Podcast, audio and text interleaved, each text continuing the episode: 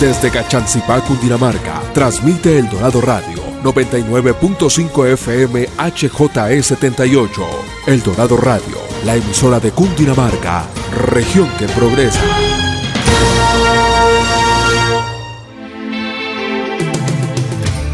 Atención emprendedores, ustedes tienen un espacio en El Dorado Radio. Emprendedores en Busca de El Dorado nace para inspirar, motivar y lograr cambios reales en los negocios de nuestra región que progresa. Todo por El Dorado Radio, la emisora de Cundinamarca en alianza con la empresa Cresgo.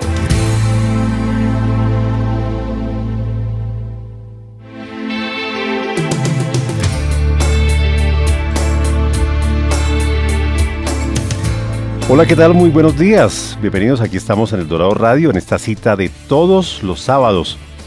Qué gusto entrar a sus hogares, a los diferentes sitios donde usted nos escucha a través de la frecuencia 99.5 del FM de El Dorado Radio, la emisora del departamento de Cundinamarca, una región que progresa y que progresa justamente por los emprendedores que saludamos aquí en esta mañana en todos los rincones del departamento de Cundinamarca. Saludo cordial a quienes también nos escuchan a través de www.eldoradoradio.com, a través de las diferentes aplicaciones, el Dorado Radio, Radiostream 321.com y también en Listen 2 Mi Radio.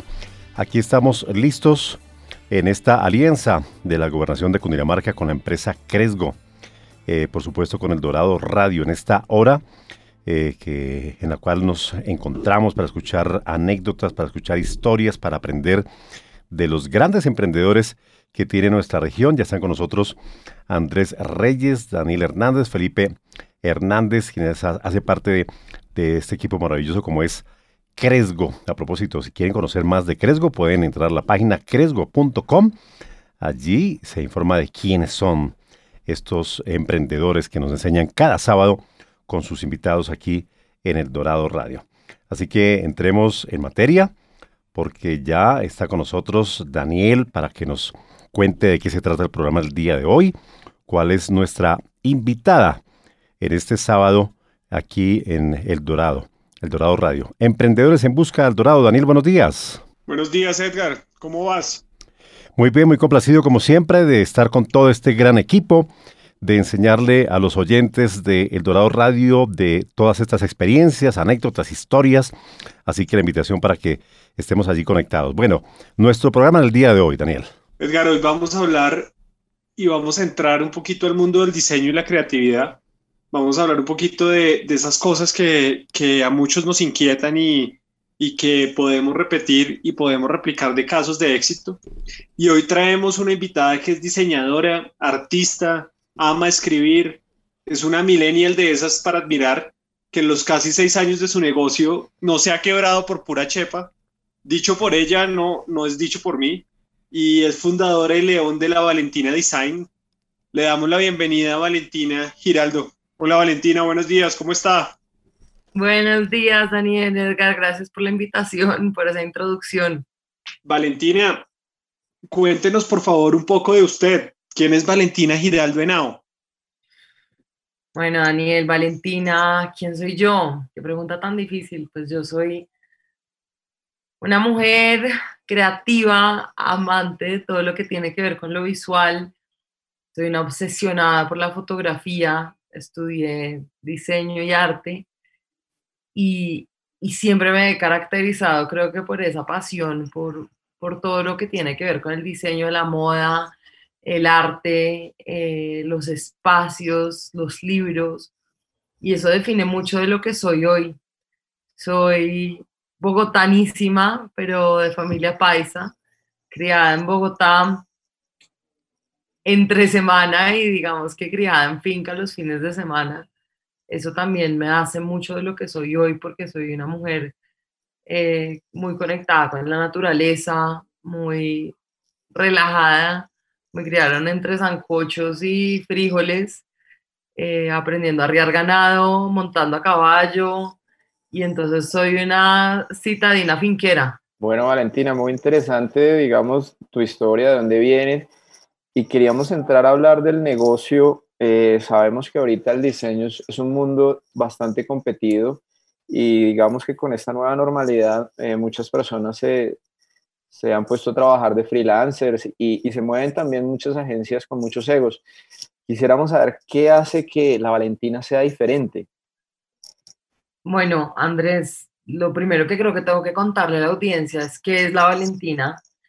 Eh, la Valentina es un estudio de diseño que fundé hace seis años, bueno, pues voy a cumplir seis años ahorita en enero, em, y un estudio de diseño que se dedica a tres cosas principalmente. La primera es la creación de marcas. Nos encargamos de todo lo que tiene que ver con el desarrollo de marcas en todos sus temas, como de cómo se ven y qué es lo que cuentan. Hoy hemos creado alrededor de 80 marcas que están en el mercado, principalmente en Colombia, pero también en otros países de América. Hacemos fotografía, realmente nos encargamos de que las fotos sean absolutamente maravillosas y que la gente cuando las vea pare y, y, sean recordables, porque al final del día, cuando uno recuerda las cosas, es cuando realmente son poderosas. Y lo tercero que hacemos es que desarrollamos contenido eh, para las marcas, para todos sus puntos de contacto con el cliente final. Esto puede ser redes sociales, pero también puede ser la tarjeta, el empaque, el papel, bueno, todo lo que tenga que, que ver o que esté relacionado con una marca. Y ahí entro a decirte por qué la Valentina es distinta y es porque cuando yo me gradué de la universidad, yo soy diseñadora y artista, tengo una opción en periodismo, lo primero que se me venía a la mente era que quería hacer algo que realmente me permitiera hacer todo lo que me apasiona debajo del mismo techo. Digamos que en las agencias de publicidad o en lo que yo entendía de las agencias de publicidad y de los negocios un poquito más tradicionales, había unos roles demasiado claros y demasiado marcados, donde la gente empieza a, caer, digamos que en, en una, a caer no, a ser eh, tipificada en unas etiquetas muy claras el que escribe, el que toma fotos, eh, el que diseña, el que, el que piensa, y yo creía que yo podía hacer todas esas cosas. Y entonces cuando arranqué la Valentina, arranco precisamente con esa intención de hacer todo lo que me apasiona, de poder realmente desarrollarme como profesional en todos los campos que me interesan. Y nace la Valentina, digamos que retando un poquito los esquemas que venían sucediendo de ahí para atrás. Eh, o al menos aquí.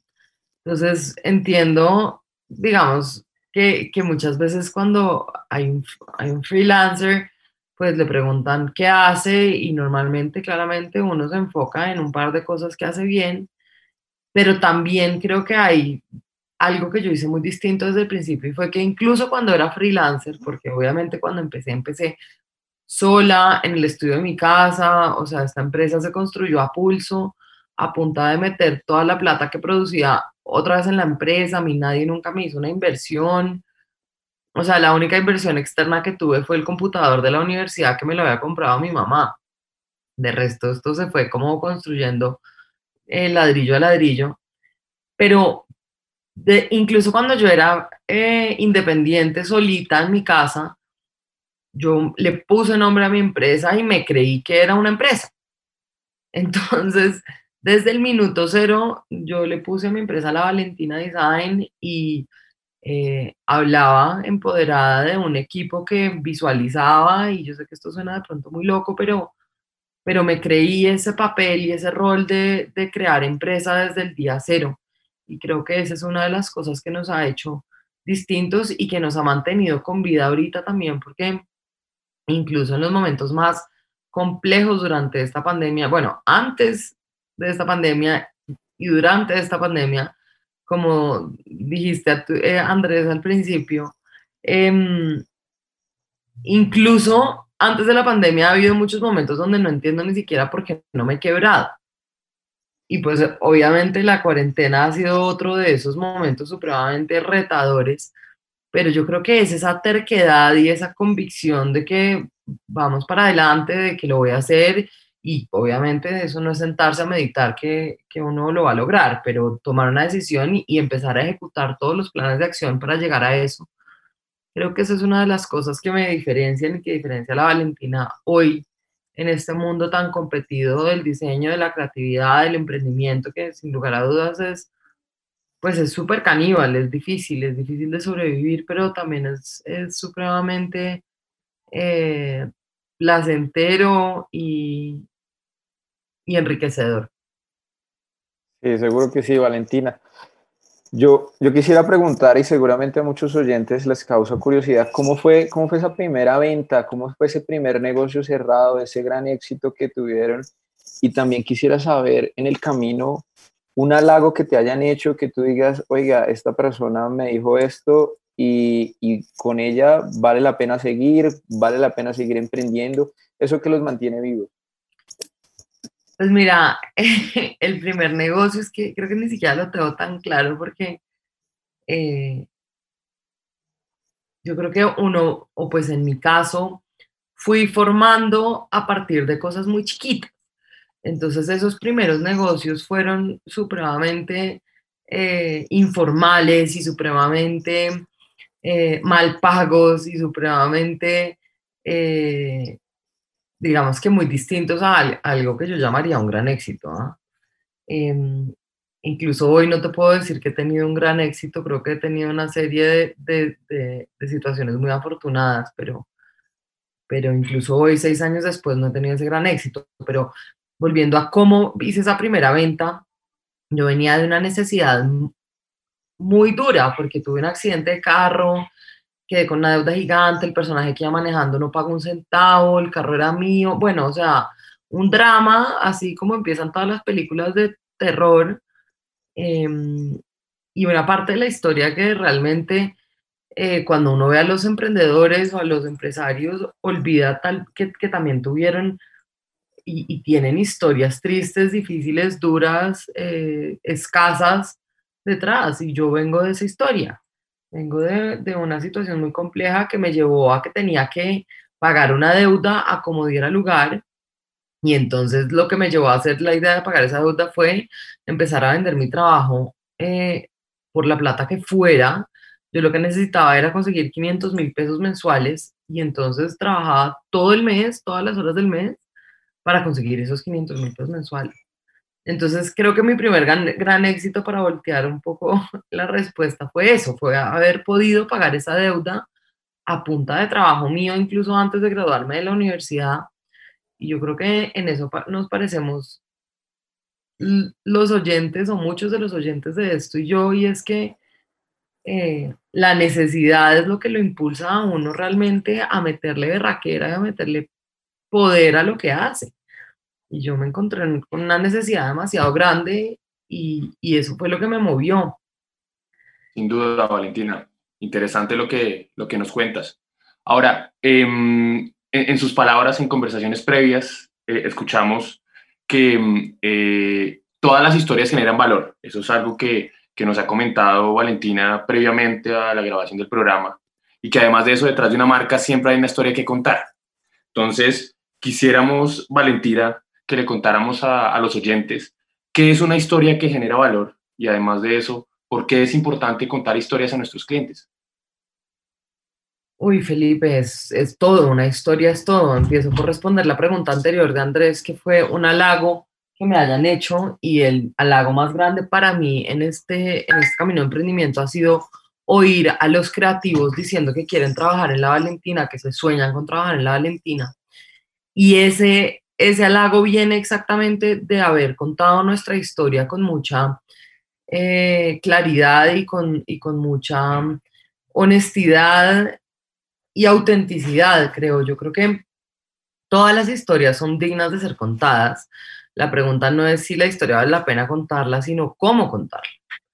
Y resulta que vivimos en una sociedad donde hay una cantidad de de cosas que se esperan de nosotros, desde cómo nos tenemos que ver hasta cómo tenemos que hablar, qué comportarnos, eh, dónde tenemos que estar en ciertos momentos de la vida y entonces uno empieza a querer representar esas cosas eh, y olvida su historia propia. Entonces, ¿qué es lo que yo creo con respecto a las marcas? Es que cuando las marcas cuentan realmente de dónde vienen, cuando las marcas cuentan, igual que las personas, una historia fácil de digerir, una historia real, una historia con la que la gente se puede relacionar, eh, una historia que es vulnerable, y que no, que no tiene pretensiones más allá realmente de poder eh, ser oída. Esa es una historia que vale la pena contar. Las historias que no vale la pena oír son las historias que, que pretenden ser lo que no son. Y entonces mi invitación para todos los que estén oyendo a título personal y a, título de marca es que eh, cuenten las historias que realmente los hacen diferentes. Y las historias que a uno lo hacen diferentes son las que, son, son las que uno ha vivido. Para mí, en mi caso, es realmente que me han creado una finca. Em, en mi caso es que eh, vengo de una familia eh, de mujeres muy poderosas, vengo de una familia donde mi papá murió cuando yo tenía cuatro años y entonces mi mamá me crió eh, con todo el trabajo y, la, y, el talante del mundo y es la persona a la que más admiro y, y, yo no necesito ser nada distinto a eso para, para poder contar una historia que valga la pena oír. Y en eso nos parecemos una vez más todos ustedes que me están oyendo y yo, y es que cada uno y cada marca tiene una historia que es irrepetible y no hay necesidad de, de querer encajar y de querer contar una historia que no es la de uno, porque la única historia que vale la pena contar es la de uno. Valentina, varios de nuestros oyentes estarán preguntándose cómo, cómo contar una historia poderosa. De pronto, si nos puede dar un, un par de recomendaciones para que nuestros oyentes puedan aplicarla a la hora de, de contar la historia poderosa de su negocio.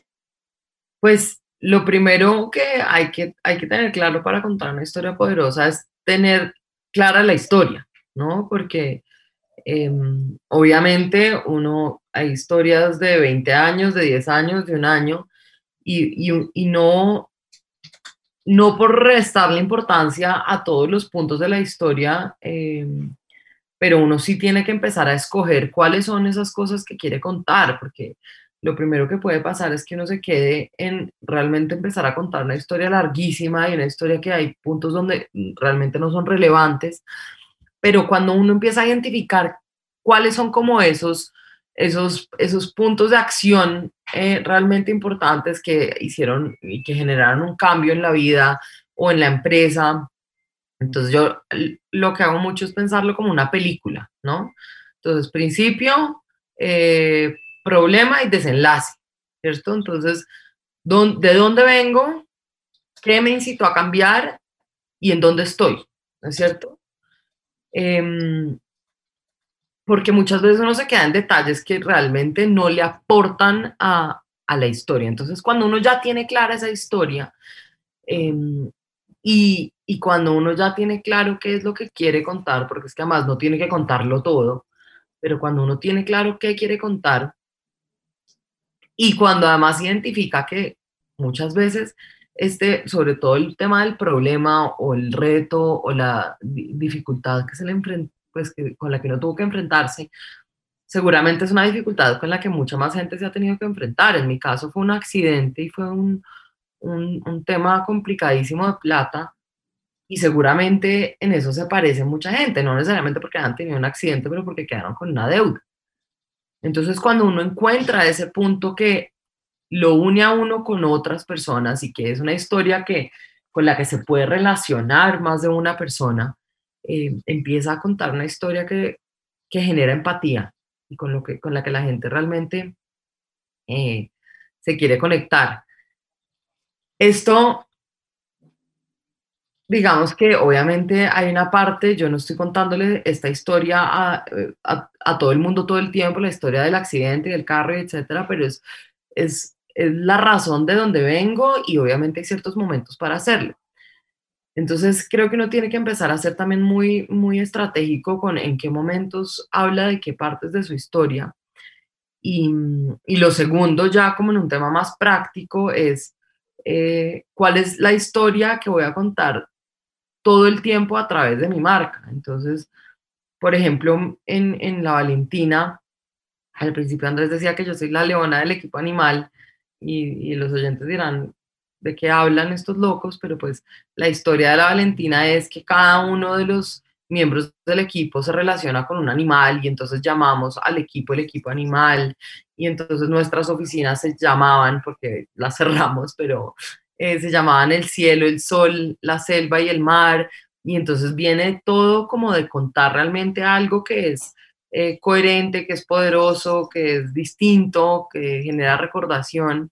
Em, y cuando uno encuentra esas historias para las marcas, una vez más, las historias no necesariamente tienen que ser siempre acerca de una persona particular.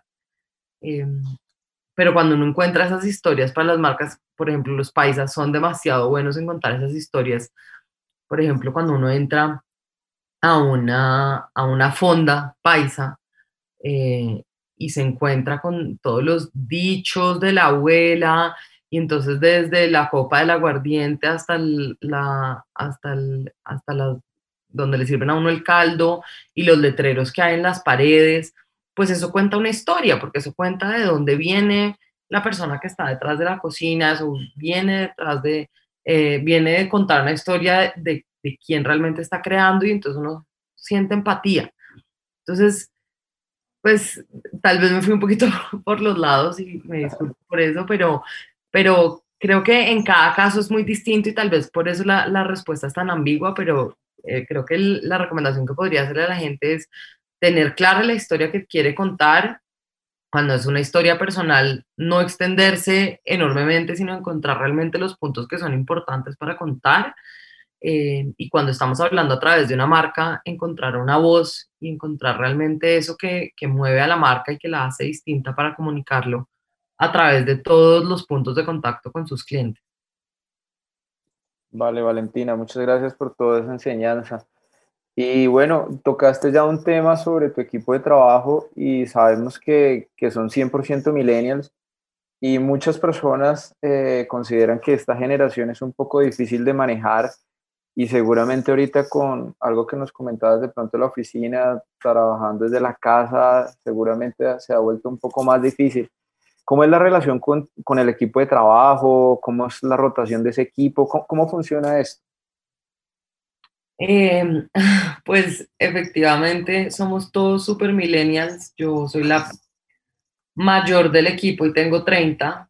Em, he tenido personas que han entrado al equipo desde los 17 años, recién graduados de la universidad. Y, y resulta que llevo oyendo buena parte de mi vida que los millennials somos vagos, que no nos gusta trabajar, que no nos gusta el compromiso, Em, y resulta que pues yo misma soy una millennial y me cansé de oír eso y empecé realmente como a, entender por qué dicen eso. Porque yo al final del día me considero que soy, pues considero que soy una persona trabajadora, juiciosa, enamorada de lo que hago, pero también soy millennial. Y entonces empecé a, a buscar realmente dónde estaba ese quiebre entre lo que dicen y lo que realmente soy y me di cuenta que el problema no está en esta generación, sino el problema está en querer motivar a esta generación de la misma manera que se motivaban a las generaciones anteriores. Eh, la generación de, de, mi, de, mi, mamá, de mis abuelos, eh, eran generaciones donde quería la gente estar, pasar toda su vida en una empresa, donde lo mejor que le podía pasar a una persona era durar 45 años en la misma empresa. ¿Por qué? Porque eso daba seguridad, estabilidad, nombre. Eh, eran personas y, eran, y, las empresas motivaban a las personas desde ese lugar y desde un lugar supremamente volcado a lo económico, eh, al, al título. Y resulta que esta generación está muy lejos de motivarse por eso. Esta generación, eh, lo que llaman falta de compromiso, no es falta de compromiso eh, pues a mis ojos, sino que es realmente la idea y las ganas de conocer opciones distintas y de verse a uno en, en lugares diferentes. Y, y, lo que nos mueve no solamente la plata, sino también creer en que lo que estamos haciendo eh, tiene una razón de ser. Y, y lo que antes era súper normal, que era que maltrataran a las personas o que eh, se vivieran jerarquías a punta de gritos y de, y de maltratos, porque creo que eso era muy normal, eh, pues ya no es tan normal y ya la gente no se lo aguanta.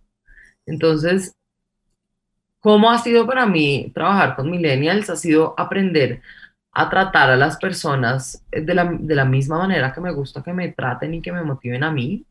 Ha sido aprender realmente que la gente quiere tener espacios amables, la gente quiere sentirse motivada por cosas que no necesariamente son económicas em, y también aceptar que la gente no se va a quedar conmigo 45 años, este sueño es mío eh, y lo único que, que, va a ser permanente en la Valentina soy yo, pero el resto de mi gente, de mi equipo, de, pues, de mis empleados, rotarán y qué dicha que roten, porque también cuando la gente rota, llega gente renovada, llega gente con ganas, llega gente que se sueña trabajar en la Valentina y no que está cansada de trabajar en la Valentina y le toca.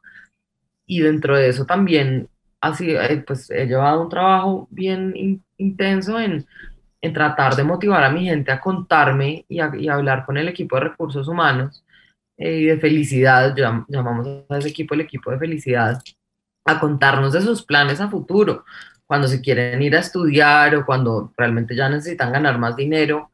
Y, somos nosotros mismos desde la empresa los que les ayudamos a buscar eh, cumplir esas metas. Entonces, a, ayudarle a llenar los papeles para irse a, a, seguir estudiando o a buscar un trabajo que le pague más o a...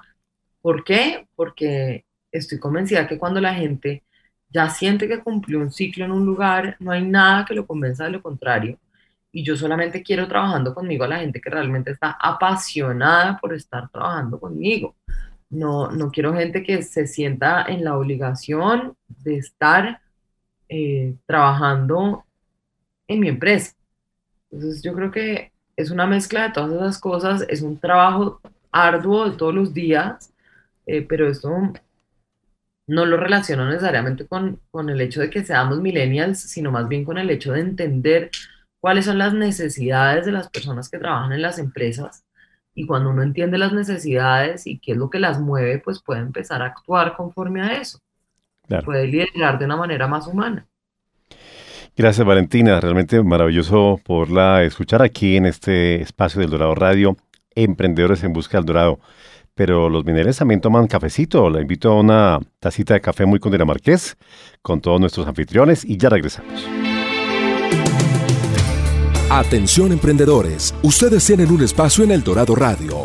Recuerda nuestra cita todos los sábados a las 10 de la mañana con Emprendedores en Busca de El Dorado. Emprendedores en Busca de El Dorado nace para inspirar, motivar y lograr cambios reales en los negocios de nuestra región que progresa. Todo por El Dorado Radio, la emisora de Cundinamarca en alianza con la empresa Cresgo.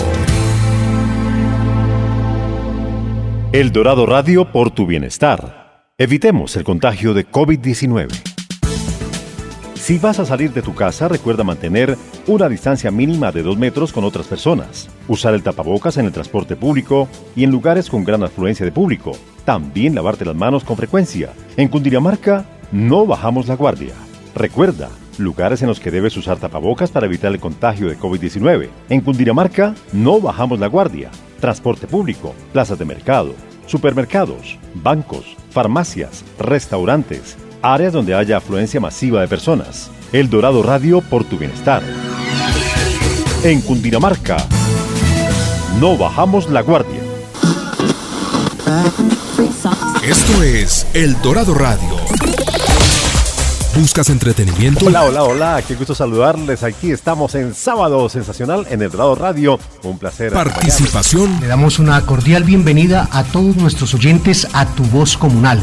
¿Buscas historias? Bienvenidos una vez más al programa Entre Eres, porque las mujeres nos tomamos las tardes del Dorado Radio. ¿Quieres que te escuchen? Estamos aquí en el Dorado Radio en línea con el gobernador. Y como primera medida agradecerle todo lo que ha hecho por el departamento, señor gobernador. Aprendizaje. Bienvenidos a Emprendedores en busca del dorado donde ustedes escucharán historias, entrevistas. ¿Buscas tu música? Hola, ¿qué tal? Damos la bienvenida a este su programa, como lo es Música a Domicilio. Esto es El Dorado Radio. Llegaste al lugar perfecto. Escucha El Dorado Radio, la emisora de Cundinamarca, región que progresa, en los 99.5 FM, eldoradoradio.com, eldoradoradio.radiostream321.com y en la aplicación Listen 2 My Radio. Esto es El Dorado Radio. El Dorado Radio. Comadres y compadres que inspiran.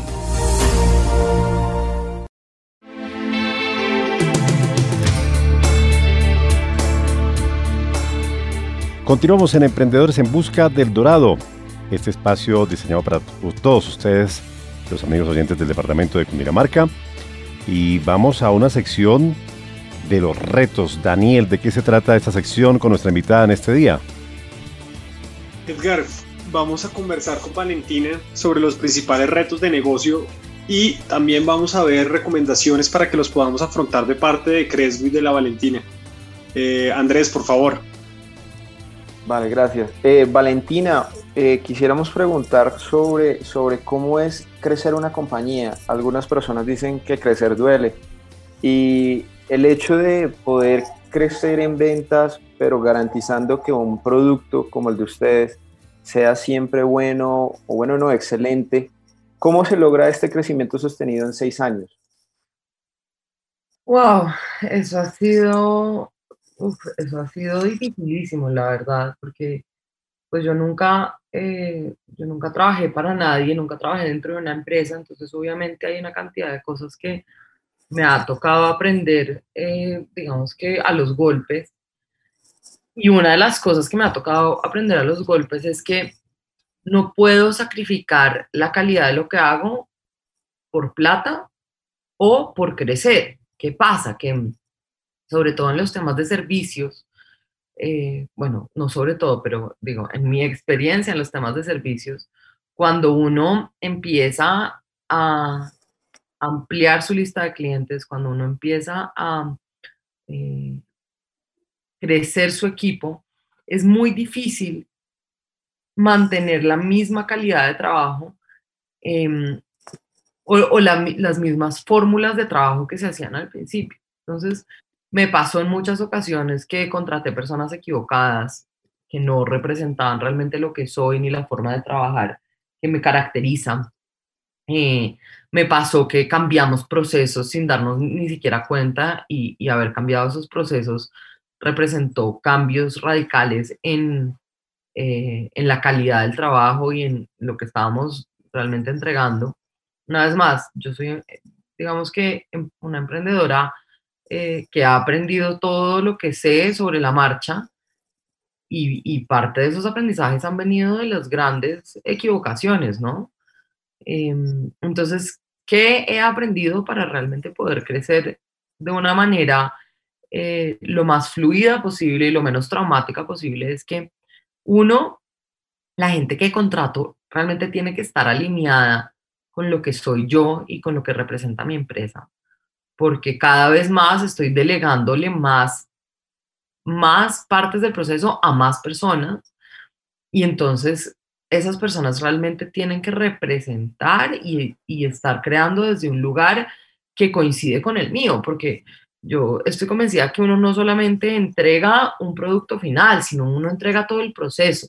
Y cuando el proceso no coincide con lo que a uno le dijeron, pues es, puede ser supremamente traumático yo le pongo mucho a la gente un ejemplo em, en un tema de servicio y es que cuando uno llega a un restaurante, uno tiene un restaurante favorito y llega y, resulta que la mesera lo atiende amorosa, con una sonrisa, bueno, con una sonrisa con los ojos detrás del tapabocas, pero con una sonrisa, con buena actitud, eh, le trae la carta súper rápido, es amable, le recibe la chaqueta.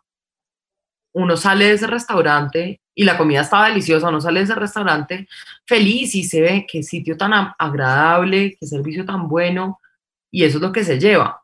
Pero pongamos el caso que yo voy al mismo restaurante y resulta que me atiende una señora furiosa, con mala cara, que se demora media hora en traerme la carta, que me tira el plato, que realmente hace que la, la experiencia sea distinta. Y estamos hablando de que me está entregando el mismo plato.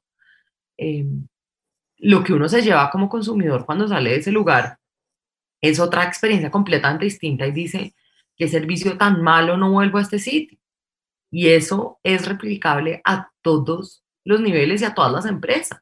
No se trata solamente del plato que le están poniendo a uno en la, en la mesa, se trata del proceso de la actitud, de la energía con la que le prestaron ese servicio. Y, y eso para mí ha sido un gran aprendizaje cuando contrato personas que están alineadas con lo que creo y con lo que soy. Eh, ese servicio es mucho más certero y es mucho más em, y es mucho más parecido a lo que soy yo y a lo que está esperando mi gente y pues mis clientes.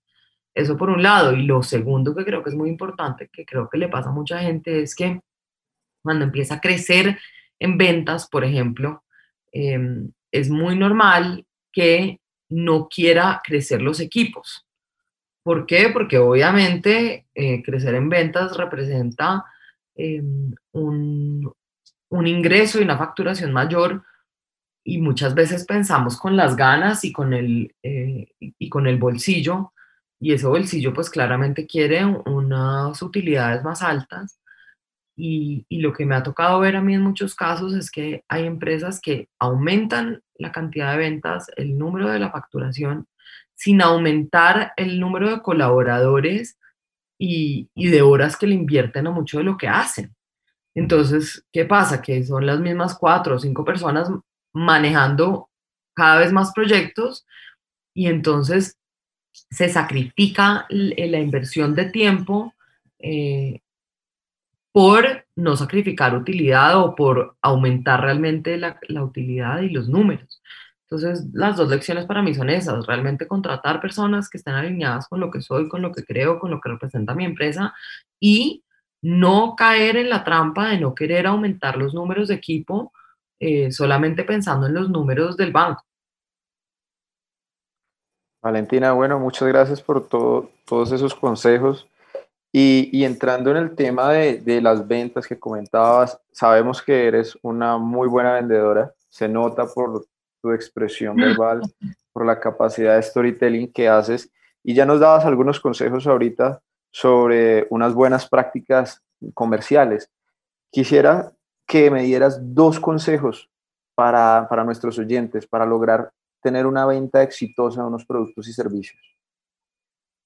Eh, creo que mi primer consejo es, bueno, yo soy una fanática de vender desde la pasión y no necesariamente desde el producto. Yo creo que hay dos formas de vender. La primera es como cuando a uno le están embutiendo un producto que uno, uno como consumidor lo siente. ¿No? Cuando le dicen, usted necesita mi producto, esto es lo más maravilloso que usted va a encontrar, porque no lo tiene, usted es un bobo por no haberlo comprado antes, esto es lo que le va a arreglar la vida. Cada vez el consumidor es más inteligente, cada vez el consumidor realmente sabe que la intención de los vendedores es esa, es venderle. Y entonces, creo yo que esa forma de vender es supremamente ineficiente porque está vendiendo desde qué puede hacer el otro por mí y no qué puedo hacer yo por el otro. Em, entonces ahí entro en que hay una segunda forma de vender en la, de la que estoy absolutamente convencida y es que cuando uno habla con pasión, con convicción, con amor por lo que hace, cuando uno realmente se cree la historia que está contando, cuando uno habla una vez más, y aquí vuelvo a la historia del principio, es muy difícil creerse la historia si la historia no es cierta, o es muy difícil creerse una historia que no es de uno. Pero cuando uno habla desde lo que uno conoce, desde lo que uno sabe, desde lo que uno le mueve y, le apasiona, pues esa pasión vende, esa pasión conecta. Y yo creo que las personas empezamos a consumir las cosas con las que conectamos emocionalmente, no, no los productos que supuestamente nos van a solucionar la vida de todas las formas porque pues productos hay un millón y, para entrar en una guerra de precios, eh, pues siempre va a ganar el del mejor precio. Pero entonces cuando uno vende desde, desde lo que realmente lo mueve y le apasiona, el discurso de venta es supremamente distinto. Em, ese consejo de pronto pues es un poco ambiguo también, pero para resumirlo, lo que, lo que creo es que no hay que tratar de embutirle los productos a las personas, sino realmente hablar apasionadamente y con mucha eh, honestidad de lo que uno hace, de por qué lo hace y de realmente por qué su producto es bueno. Eh, y entonces yo creo que eso es una gran fórmula para vender. Y la segunda es que uno tiene que ser muy honesto con su consumidor, porque muchas veces como los, los, las grandes campañas eh, que uno a veces encuentra que dice, fue pucha, este personaje nos prometió cielo, tierra y estrellas y resulta que no cumplió nada. Eso es el peor vehículo de venta del mundo. No prometa nada que no puede cumplir después, porque listo, le vendió al primero, el primero le creyó, pero resulta que cuando usted no le cumplió a ese primero, la, el voz a voz que eso genera es terrible. Entonces, si yo le prometo a alguien que voy a asegurarme de vender una millonada por trabajar conmigo, pues el momento en que le quedó mal a ese personaje, lo que va a salir a decir es que yo soy una mentirosa y que no cumplo nada. Y yo creo que la actividad realmente ser certero y asertivo con las ventas es poder em, ser sostenible en el tiempo, ¿no? Entonces, cuando... es muy importante, Valentina. Eso es muy importante, sobre todo el mensaje que, que, acaba de dar sobre que hay, que hay que cumplir lo que se promete y con todos los grupos de interés, no solo con los clientes, sino pues también con los colaboradores. Pero ahora eh, quisiéramos cambiar un poco el tema y conversar sobre los asuntos administrativos y financieros. Eh, eh, en sus palabras, usted nos ha dicho que usted es buena vendedora, pero mala con los números, ¿sí? Y eh, que son situaciones que muchos emprendedores enfrentan en el desarrollo de su negocio. Digamos, esto no solo le ocurre a, Valentina en la Valentina, sino seguramente a varios de nuestros oyentes. Quisiéramos conocer en el caso de la Valentina, ¿qué se ha hecho para afrontar este reto? ¿Cómo, cómo hacer la gestión financiera administrativa de un negocio cuando no se es experto en estos temas? Pues completamente cierto, yo la verdad es que de números nanay soy pésima em, y eso fue un gran reto para mí porque durante mucho tiempo subestimé el poder de los números por ignorante, realmente porque no tenía ni idea, porque no sabía pagar un, em, un impuesto, porque eh, no tenía ni idea que era un flujo de caja, ni un balance, ni nada. Y eso fue un gran error que casi me quiebra un par de veces. Una vez más, al principio de la conversación dijeron que yo no me he quebrado de pura suerte, y es cierto. Durante los primeros años de mi empresa manejé los números yo, que soy diseñadora y artista.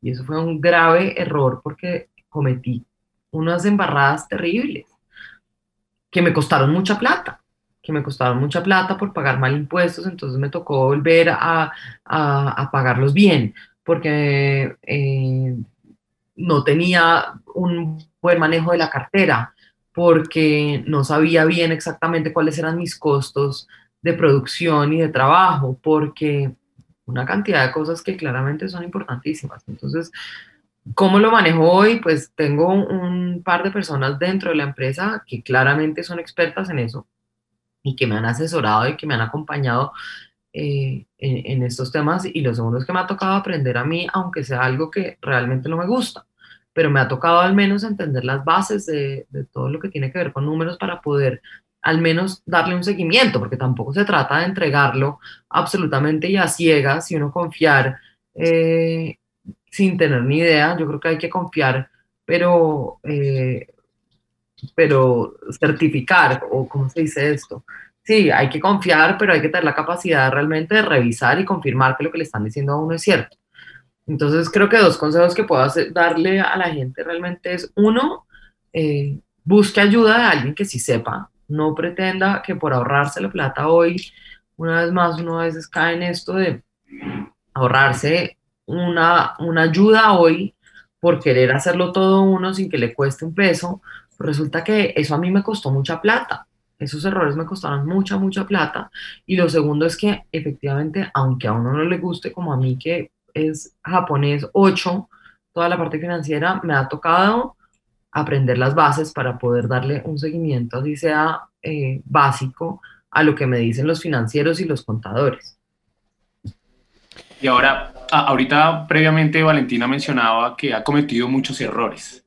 Quisiera tal vez que nos comentara un par de errores que ha cometido que obviamente usted quisiera no volver a repetir.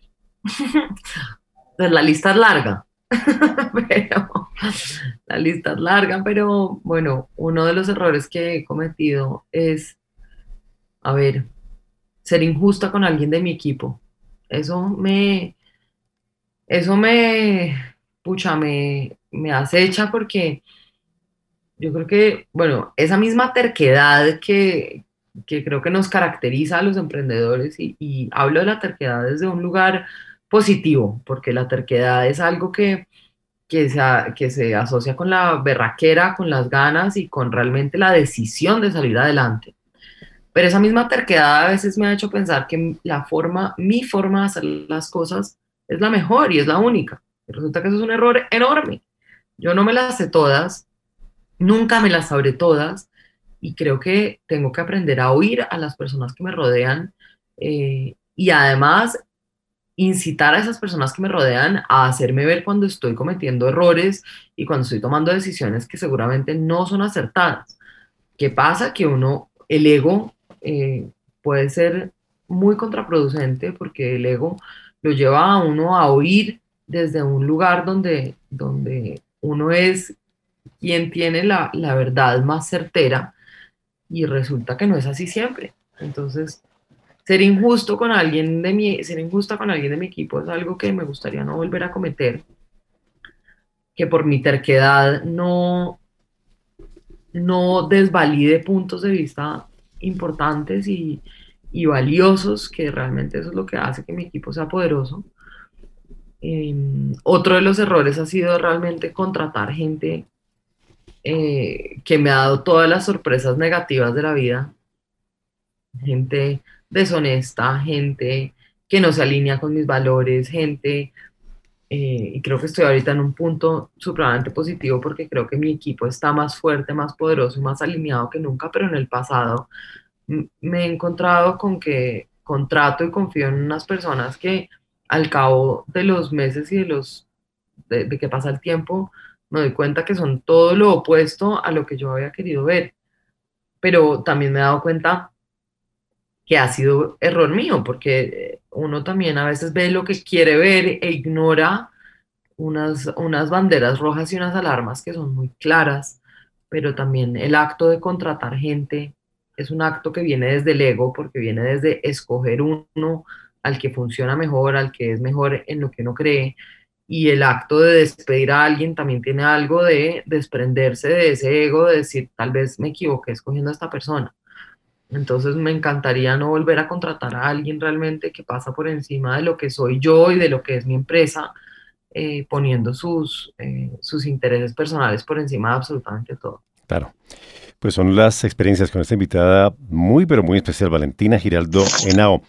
Yo les voy a invitar para que pasemos a una sección muy ágil de pregunta rápida, respuesta rápida. Daniel. Edgar, vamos a hacer preguntas a nuestro invitado para que nos dé respuestas muy rápidas y contundentes y así los oyentes se lleven el mejor contenido sobre emprender en nuestro país. Valentina, te voy a hacer dos preguntas yo y es sola o acompañada en crear un negocio. Yo sola, siempre sola. un, libro que recomiende a nuestros oyentes. Em, un libro que recomiende. Ay Dios. Eh, pucha, literatura. Amo a Gabriel García Márquez de todas sus formas y aprendo de, las, de las experiencias de este personaje. Valentina, un personaje histórico que admire. Eh, Frida Kahlo.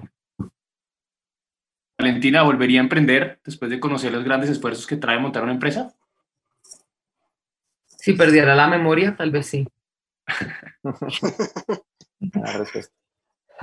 Listo.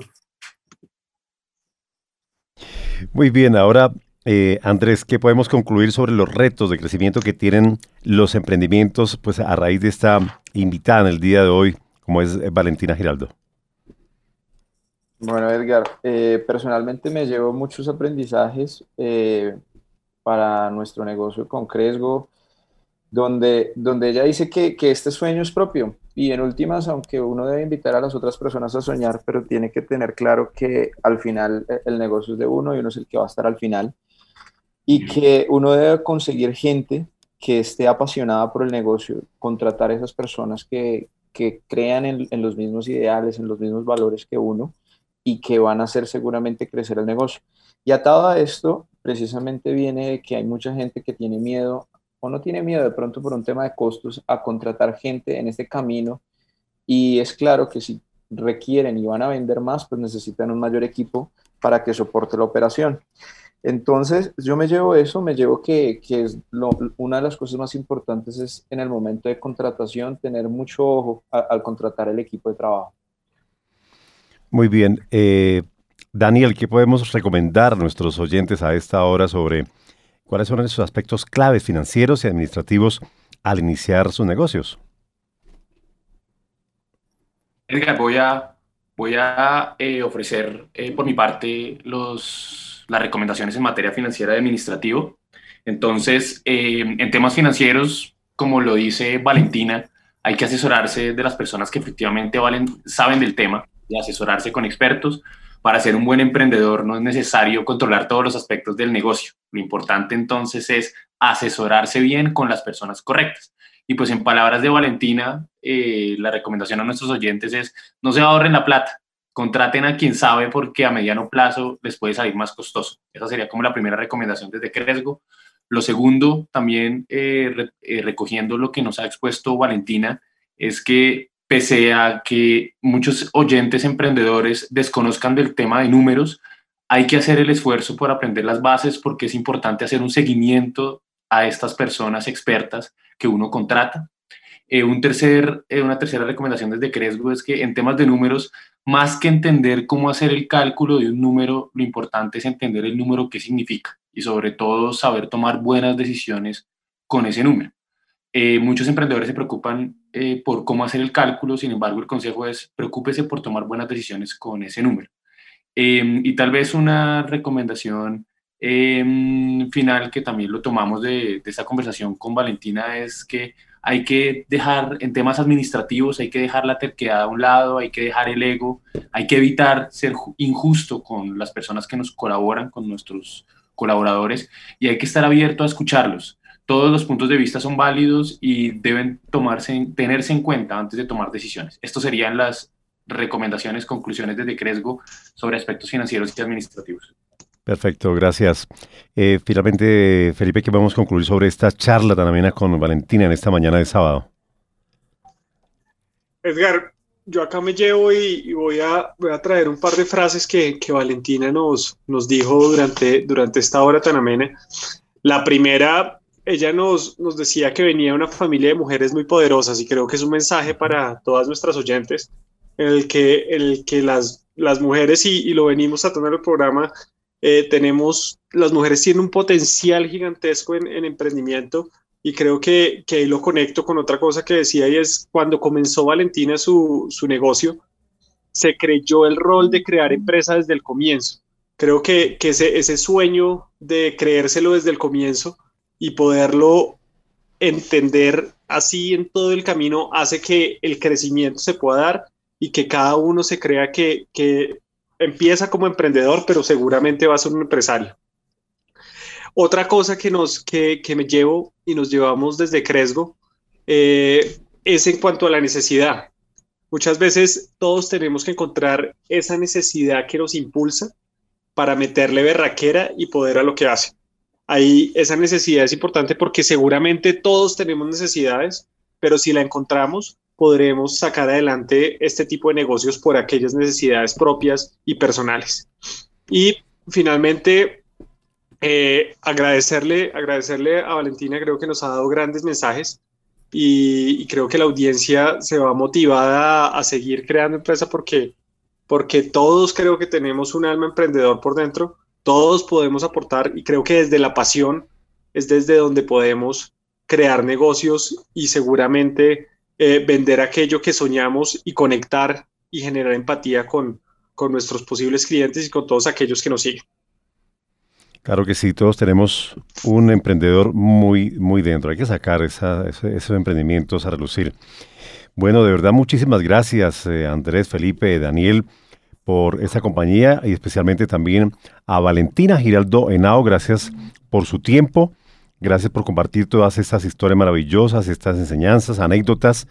De verdad que hemos aprendido bastante y esperamos que los oyentes también eh, pues lo, hayan disfrutado en esta hora aquí en el Dorado Radio. Le hemos escuchado muchas frases, pero Valentina, una frase de motivación para las mujeres emprendedoras del departamento de Cundinamarca.